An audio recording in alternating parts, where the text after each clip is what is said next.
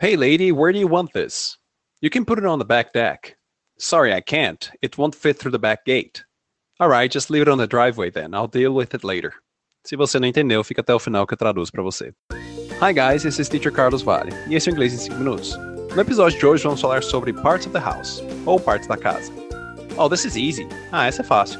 I have seen so many American movies. Eu já vi tantos filmes americanos. I bet I'll know everything. Aposto que vou saber tudo.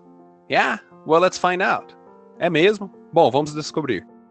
Let's start from the outside and make our way in.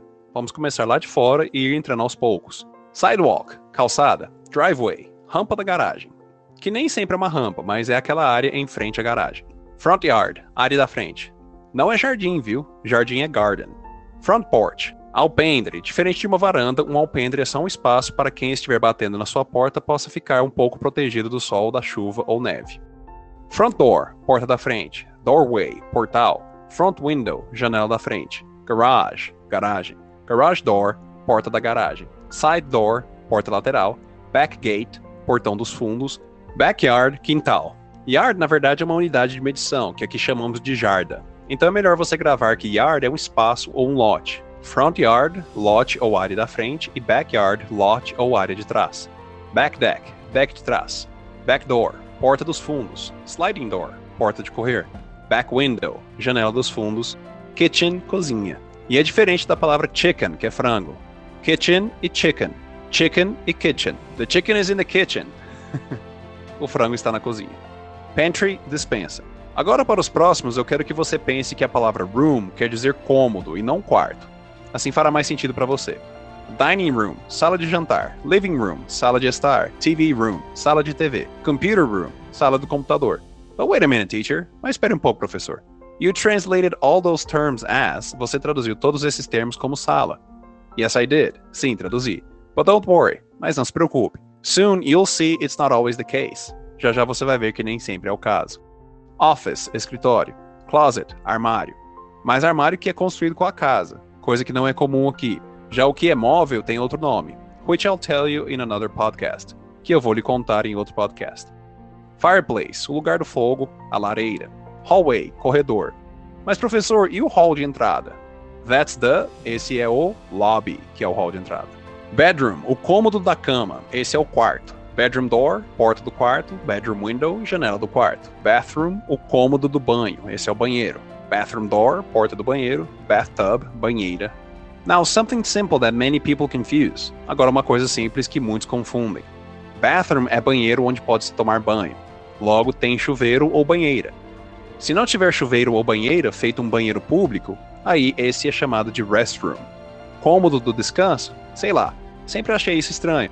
Mas é assim que chamam o lavabo ou um banheiro público. Guest bedroom, quarto dos hóspedes. Master bedroom, suite master. Nos Estados Unidos, as casas costumam ter apenas um master bedroom. E na verdade, master bedroom quer dizer suite só, que é o quarto que tem banheiro. Esse termo suite master ficou comum aqui no Brasil, pois hoje em dia se constrói casas e apartamentos com quatro suítes, sendo uma a suite master. Mas lá não. Three bedrooms and one master bedroom. Três quartos e uma suíte. Moving on, seguindo em frente. Floor, piso ou andar. Se você quiser falar que mora no quinto andar, tem que dizer I live on the fifth floor. E ground é chão, que existe com ou sem a intervenção do homem. Basement, porão. Não é basement e nem basement, como já ouvi muitos brasileiros falarem nos Estados Unidos. Basement com o som de C. Wall neste contexto é parede, mas já foi muralha e muro anteriormente. Ceiling é o teto, attic, sótão. Parece nome mesmo, attic mas pode ser dito também como attic. Roof, telhado, rooftop, cobertura, stairs, escadaria, pode ser dito também staircase. De qualquer forma, essas são as escadas fixas, e ladder são as escadas móveis ou portáteis. Para falar o andar de cima, se fala upstairs, e o andar de baixo é downstairs. Well, that's it for today, guys. Did you know most of them? Or did you learn many new things? Você sabia a maioria ou você aprendeu coisas novas? As always, in case you have any questions, send me a DM. Como sempre, caso tiverem alguma dúvida, me manda um direct. For quick tips daily, para sugestões diárias rápidas, be sure to follow my stories on Instagram.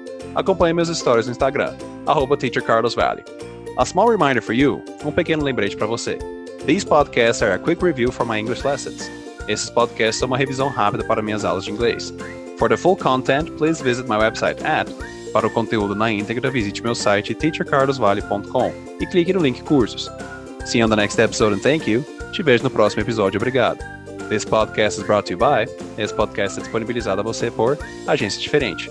Semelhanças aproximam, diferenças destacam. Seja diferente, arroba agência diferente. And now, how about a translate? E agora que tal traduzir? Hey lady, where do you want this? Senhora, onde você quer isso? You can put it on the back deck. Ah, você pode deixar no deck dos fundos. Sorry, I can't. It won't fit through the back gate. Sinto muito, mas não dá. Não passa pelo portão dos fundos. Alright, just leave it on the driveway then. I'll deal with it later. Beleza, então deixa na rampa da garagem que eu lido com isso depois.